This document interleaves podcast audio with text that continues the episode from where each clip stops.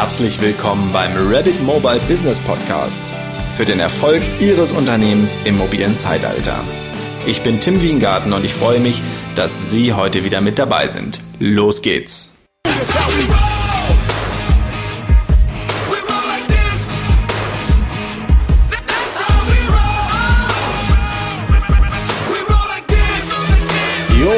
Hände in die Luft. Heute geht's um Rollouts.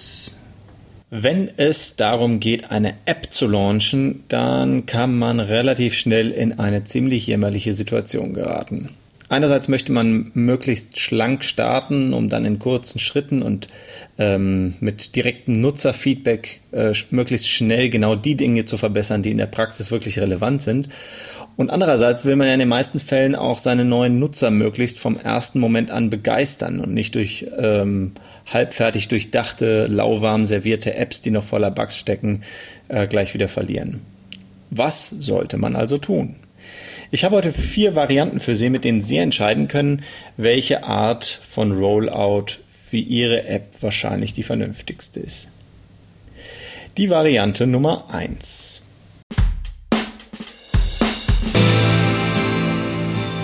Die erste Variante können wir vielleicht mal als die kontrollierte Minimalvariante bezeichnen. Ähm, diese Variante dürfte wahrscheinlich der einfachste und wahrscheinlich auch budgetschonendste Rollout von allen Varianten sein, äh, die ich Ihnen heute vorstelle.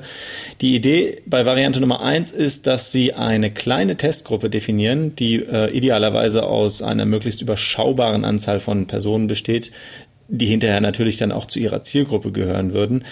Ähm, aber ich gehe mal davon aus, dass Sie jetzt zum Beispiel für eine App für die Partnersuche im dritten Lebensalter jetzt nicht gerade 23-jährige Sportstudenten testen. Ähm, wobei, vielleicht könnte sogar das auch klappen. Aber Sie wissen schon, also suchen Sie sich eine Testgruppe, die dann später auch äh, halbwegs Ihre Zielgruppe repräsentiert und testen Sie die minimale Variante der App an dieser Testgruppe. Was bedeutet das? Sie legen äh, in dieser App oder im Konzept dieser App fest, welches eigentlich die, ähm, die wesentliche Essenz dieses ganzen Konzepts ist, was sie planen. Also welche eine Funktion das hauptsächliche Problem ihrer Zielgruppe löst. Und diese eine Funktion, diese eine wesentliche Essenz, die wird dann ähm, in der App umgesetzt und zwar wirklich unter bewusster Auslassung ähm, jeglichen Beiwerks und Nice-to-Haves einfach deswegen, um zu erforschen, ob Ihre Zielgruppe mit der von Ihnen angebotenen Lösung für dieses Problem überhaupt einverstanden ist. Denn was man sich manchmal so am Schreibtisch überlegt, kann zwar vielleicht gut gedacht, aber dann äh, am Ende vielleicht doch nicht ganz praxistauglich sein. Falls Ihre Zielgruppe, also falls Ihre Testgruppe, muss man in dem Fall sagen, ähm, Ihre Testgruppe mit äh, dem äh, mit der App oder mit ihrer, mit sozusagen mit, der, mit dem Lösungsvorschlag für Ihr Problem einverstanden ist, dann können Sie von dort aus relativ flink weitermachen und falls nicht, wissen Sie, äh, dass Sie nochmal an der Problemlösung herumschrauben sollten. Der Vorteil der Methode liegt darin, dass Sie im Falle eines Scheiterns bei der Testgruppe nur eine einzige Funktion zu verbessern haben, also zumindest idealerweise, ähm, und nicht im Falle von äh, komplett durchkonzipierten Apps gleich 20, 30 oder 50. Also die ganze Sache bleibt schlank, kontrollierbar und verhältnismäßig günstig für Sie. Beobachten können Sie diese Variante übrigens bei relativ vielen Startups. Wenn Sie zum Beispiel die Firma Airbnb nehmen, die Sie ähm, vielleicht kennen. Airbnb ist so eine App und auch Website äh, zur äh, Vermittlung von, von Urlaubsunterkünften, also privaten Urlaubsunterkünften oder Reiseunterkünften, muss nicht immer Urlaub sein. Ähm, und die sind natürlich auch irgendwann gestartet. Und bevor Airbnb in den Massenmarkt gegangen wurde, äh, äh gedrückt wurde, äh, war ähm, das eigentlich erstmal ein kleines Projekt, eine kleine Idee von zwei Freunden, äh, Joe Gebbia spricht man, glaube ich, den Nachnamen aus und Brian Chesky. Und äh, die zwei haben eine WG gehabt und ähm, damals hat ein, eine Designkonferenz in deren Stadt stattgefunden und äh, die haben sich überlegt, sie könnten sich vielleicht ein bisschen was dazu verdienen, indem sie Designern, die zu dieser Designkonferenz ähm, angereist kommen, ein Bed and Breakfast mit äh, WLAN und einem kleinen Schreibtisch anbieten.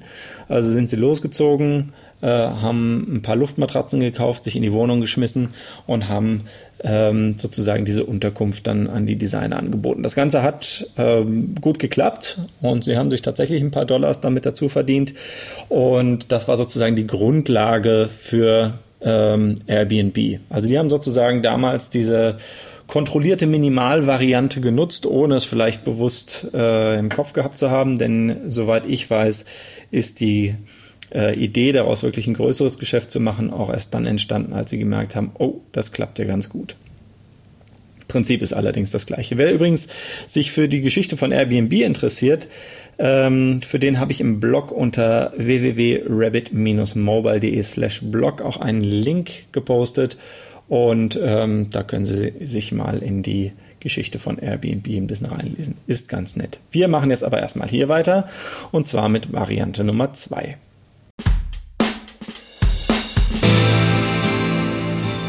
Variante Nummer 2 nennen wir mal vielleicht das minimale Live-Rollout.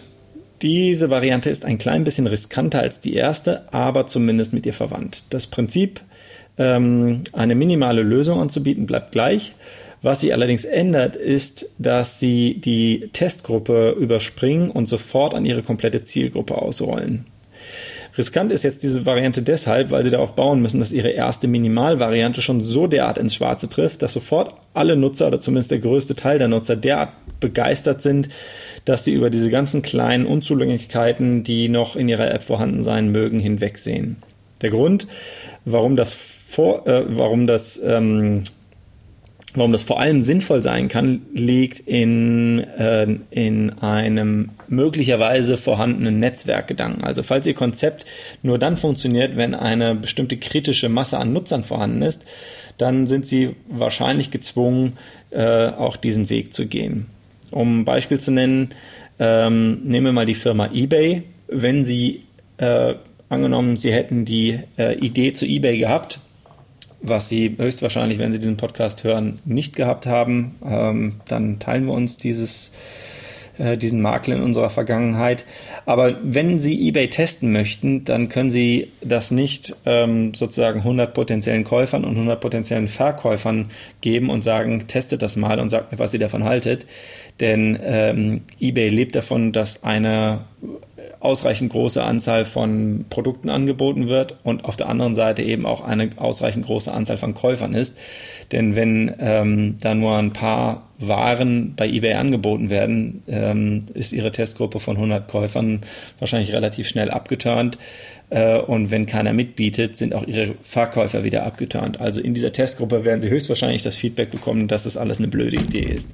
Sie müssen also, um äh, eine halbwegs, äh, ein halbwegs qualifiziertes Feedback von einem eBay-Testlauf zu bekommen, sind sie gezwungen, gleich an eine äh, ausreichend große kritische Masse auszurollen und zu hoffen, dass das alles funktioniert.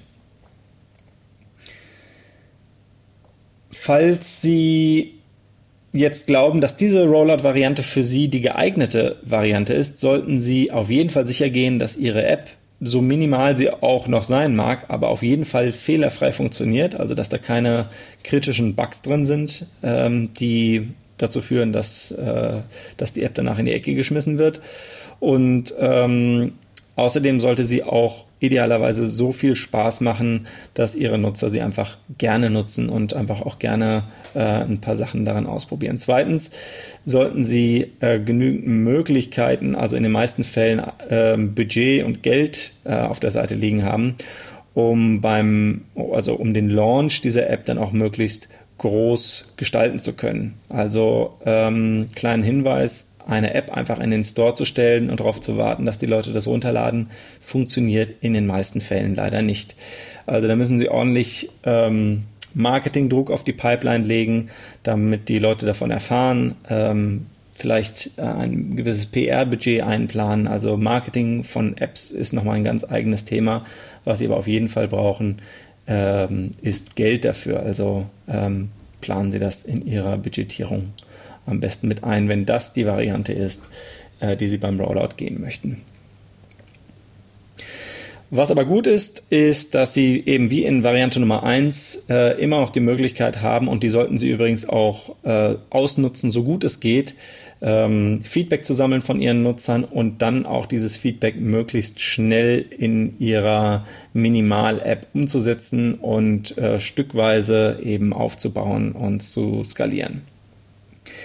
Diese Möglichkeit haben Sie nämlich in Variante Nummer 3 leider nicht mehr.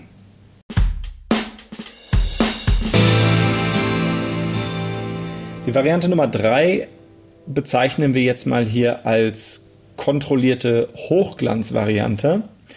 Ähm, hier rollen sie nämlich ähnlich wie in der kontrollierten Minimalvariante unserer ersten Varianten, Variante heute an eine begrenzte Testnutzergruppe aus, allerdings mit einer App, die schon komplett auf Hochglanz poliert ist.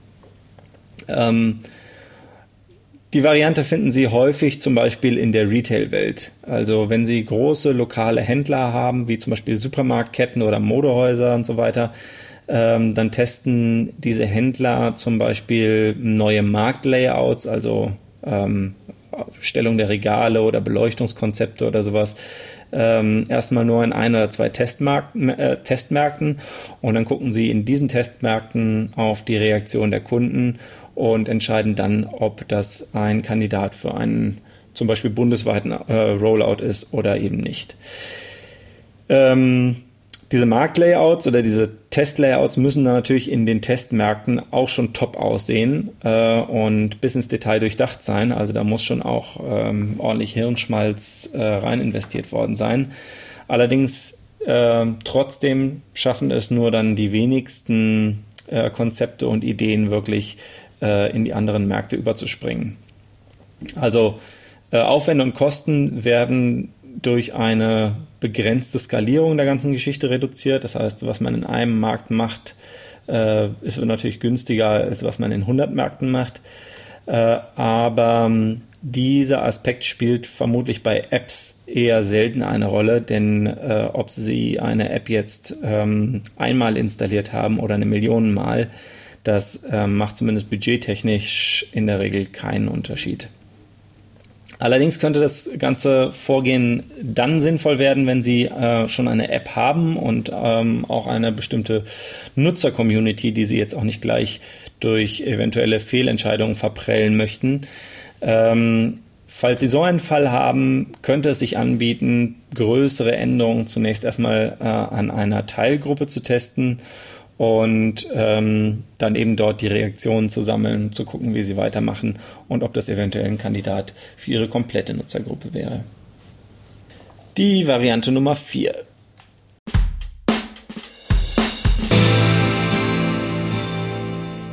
Um der bisherigen Bezeichnung zu folgen, können wir das Ganze vielleicht als ähm, das Hochglanz Live Rollout bezeichnen. Ähm, wenn Ihnen das leichter fällt, können Sie aber auch gerne äh, ganz oder gar nicht Variante sagen. Sie sollten sich auf jeden Fall gut überlegen, ob Sie diese Variante gehen möchten oder ob Sie diese Variante eventuell gehen müssen.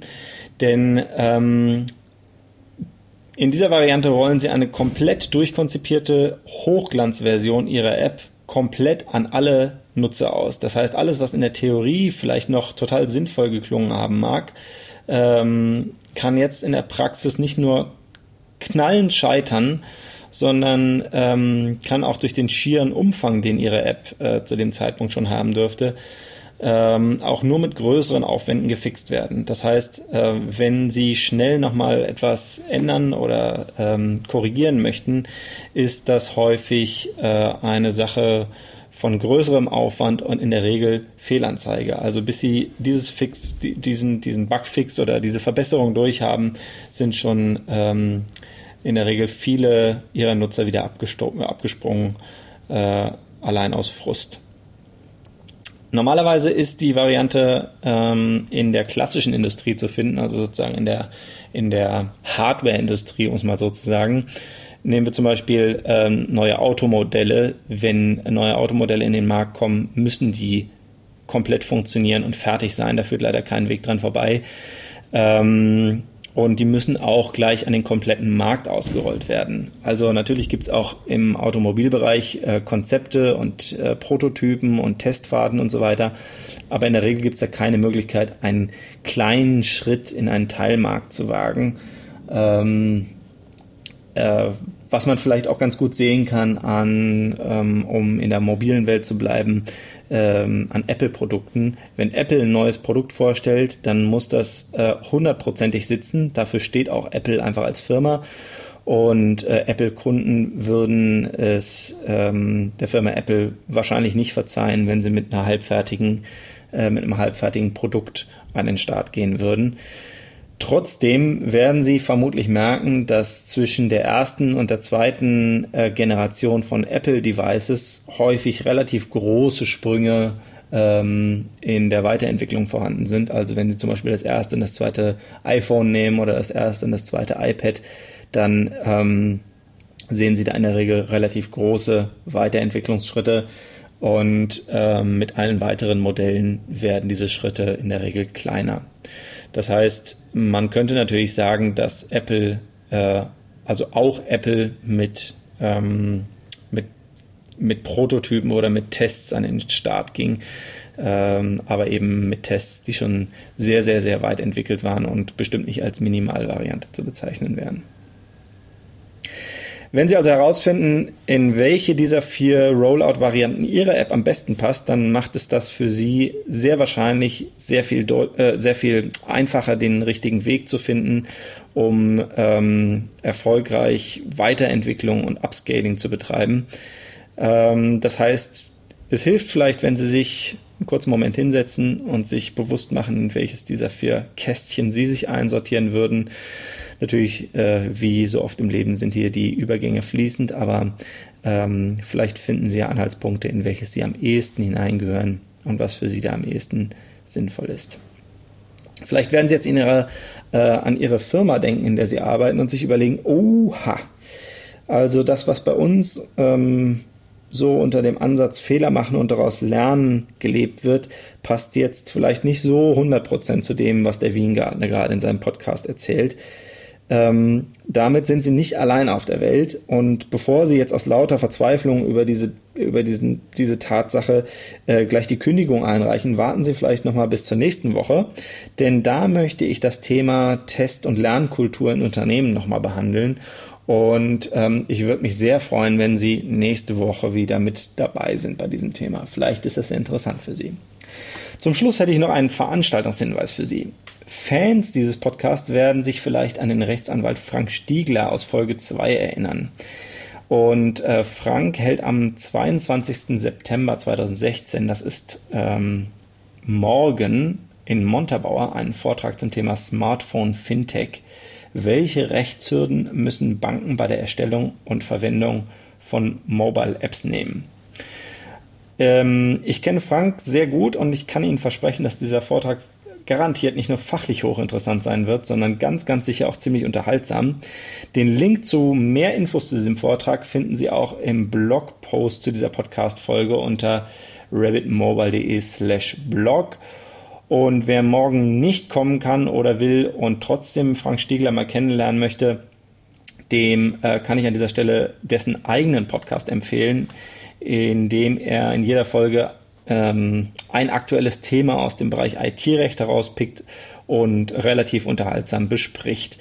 Und Sie haben es wahrscheinlich erraten, auch den Link zum Podcast von Stiegler Legal finden Sie unter rabbit-mobile.de äh, im Blog. Ansonsten bleibt mir jetzt nur noch übrig, Ihnen viel Spaß bei allem zu wünschen, was Sie tun und vielleicht und hoffentlich hören wir uns nächste Woche wieder. Bis dahin, tschüss. Wenn Sie sich aus der heutigen Folge ein paar hilfreiche Ansätze und Ideen ziehen konnten, dann freue ich mich sehr darüber. Heißer Tipp, Sie bleiben immer mit hilfreichen Zusatzmaterialien versorgt, wenn Sie unseren kostenlosen Newsletter abonnieren. Außerdem freue ich mich über Ihre Teilnahme an Diskussionen auf unserer Facebook-Seite und im Blog auf www.rabbit-mobile.de. Abgesehen davon helfen Sie anderen Hörern dabei, diesen Podcast zu finden, wenn Sie mir ein paar Sekunden Ihrer Zeit schenken und bei iTunes eine positive Bewertung abgeben. Vielen Dank und bis zur nächsten Ausgabe.